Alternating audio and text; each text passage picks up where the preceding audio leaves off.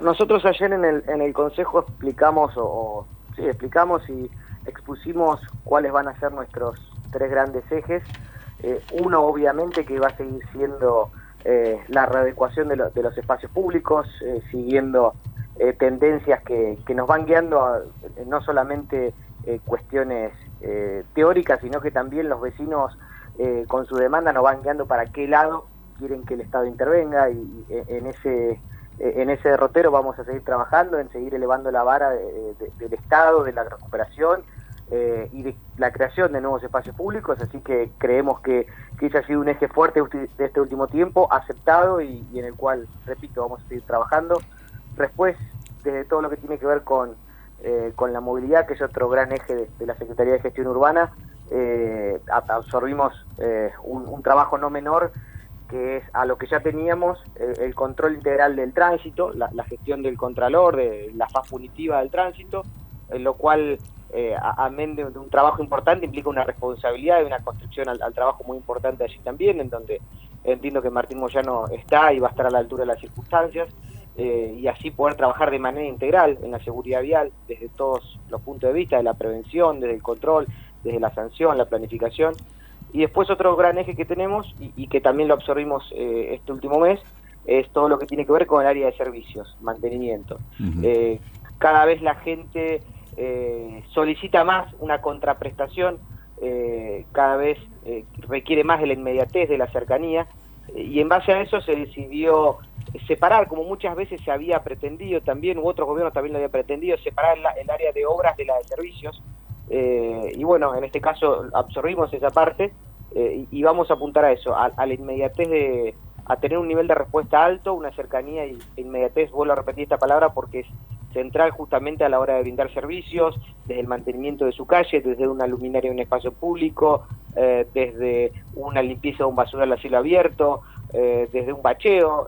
esas cuestiones que, que deben ser de respuesta rápida, bueno, vamos a buscar en optimizar los recursos para darla inmediatamente. Eh, Tomás, recién hablamos del cambio de fisonomía y algo que llegó como una respuesta creativa a la ampliación de espacios, porque la pandemia exigía que hubiera más lugares al aire, aire libre, terminó siendo adaptado, multiplicado y muy usado por la, por la gente. Sí, a ver, eh, todo lo que tiene que ver con, con el mayor uso al aire libre de cualquier eh, lugar de la ciudad, ya sea los espacios públicos o otro tipo de espacios públicos, pueden ser las aceras o calles convertirlas en peatonal, no solamente es una algo que, a, ver, esto lo he repetido varias veces, no inventamos nada, sino que uno trata de adaptar también a los cambios que se dan en otros lados con, con, lo que podemos adaptar en Bahía Blanca. Y creo que, que, un mayor uso peatonal, reducciones de velocidad, creación de nuevas peatonales, eh, dar, dar mayor lugar peatonal en los espacios públicos, prohibir un poco el ingreso del auto o el flujo del nivel de autos, mm. eh, la utilización de otros medios de transporte eh, que tengan que ver también con eh, con la sustentabilidad. Me parece que son agendas que, repito, no, uno no puede colgarse el laurel de, de haberlas inventado, pero sí creo eh, que, tomar la decisión no es fácil, muchas veces tiene un costo político, pero hay que, asumirlo. En eso sí creo que debo destacar a la, a, la gestión en general de a la hora de tomar decisiones que también, como, como decías al principio, suelen ser controvertidas, eh, el hecho de apoyarlas y sostenerlas hacen que los resultados se, vean a mediano y largo plazo, que es lo importante, ¿no? Porque en el corto plazo, sea bueno o malo el resultado, no suele ser eh, no suele ser del todo certero nada a corto plazo. Por eso siempre hay, que esperar las medidas como, resulta, como resultan. Tomás, ¿van a seguir eh, dándole otras funciones a los, espacios públicos, por ejemplo, al Parque Independencia y demás? Bueno, para el Parque Independencia eh, empieza la obra en los próximos días. De hecho, el Consejo Deliberante hace dos semanas aprobó por la oferta única que hubo una licitación, eh, ya fue aprobada por unanimidad y es, es, lo único que faltaba, hubiéramos querido que empiece antes, pero bueno, eh, varios imponderables hicieron que se retrase un poco, pero al fin me empieza esta primera etapa de 32 millones de pesos. Lo bueno es que ya inmediatamente estamos trabajando en los pliegos de la segunda etapa, que ya está el proyecto, porque sabemos que es un proyecto que consta de tres etapas. Ayer mostramos que ya está presupuestado por 48 millones de pesos, así que en este 2022 que, que se avecina vamos a poder ver un poco junta la, la, concreción de, de, las dos etapas, en donde me parece que es el espacio público o uno de los espacios públicos más emblemáticos y que menos eh, trabajo tiene desde hace, eh, o inversión tiene desde hace varias décadas. Paralelamente estamos también con principio de obra en Parque Ciudad y Parque Ilia, que ayer lo poníamos también, eh, eh, hablar de lo que ya se ha hecho en el Parque de Mayo, Campaña del Desierto, Boronat y en muchísimas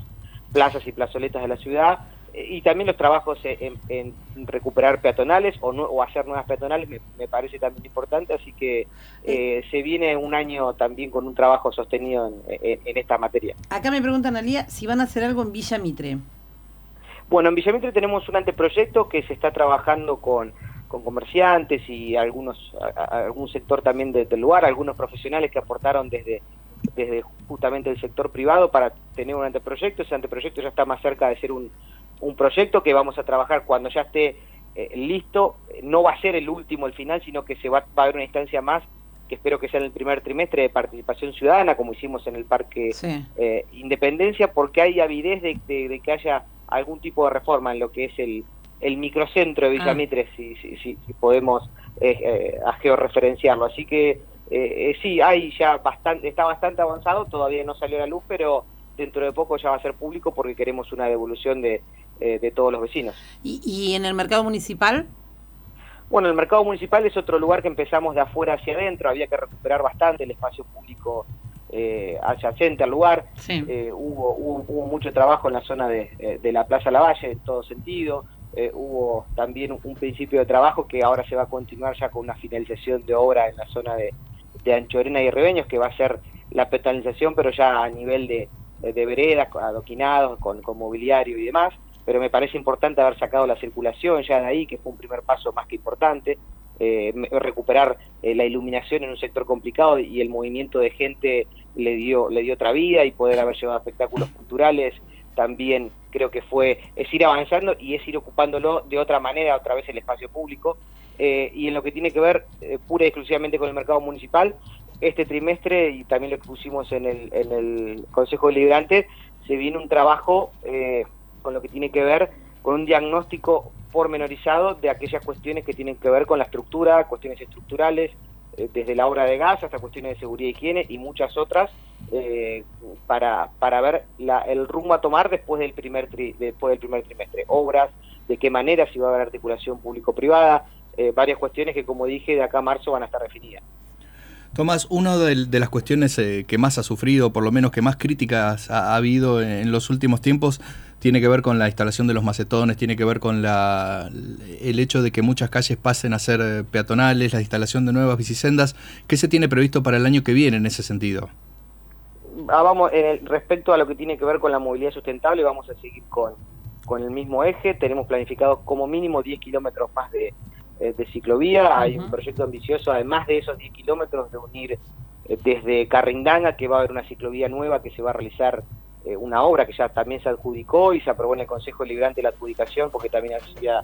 sido oferta única, en donde vamos a poder casi unir el CONICET con, eh, con la UTN que está en Montevideo, eh, con, con, todos los parques, queremos unir justamente todo eso, Carrindanga, Parque de Mayo, Parque Boronat, Parque Independencia y el Pinar, que me, me, parece más importante, y algún otro nodo eh, de centro importante como puede ser Don Bosco o Villamitre, que ya hemos llegado ahí a, las puertitas, hemos llegado a Falucho y, eh, y, Montevideo, así que eh, los cambios en movilidad sustentable van a seguir porque entiendo que no solamente en Bahía, sino que en el mundo llegaron para quedarse.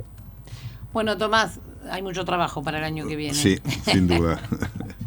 hay, hay y, obviamente esperemos estar, como, como siempre repito, a la altura de las circunstancias, de las responsabilidades que nos ha eh, entregado eh, el, intendente. Así que eh,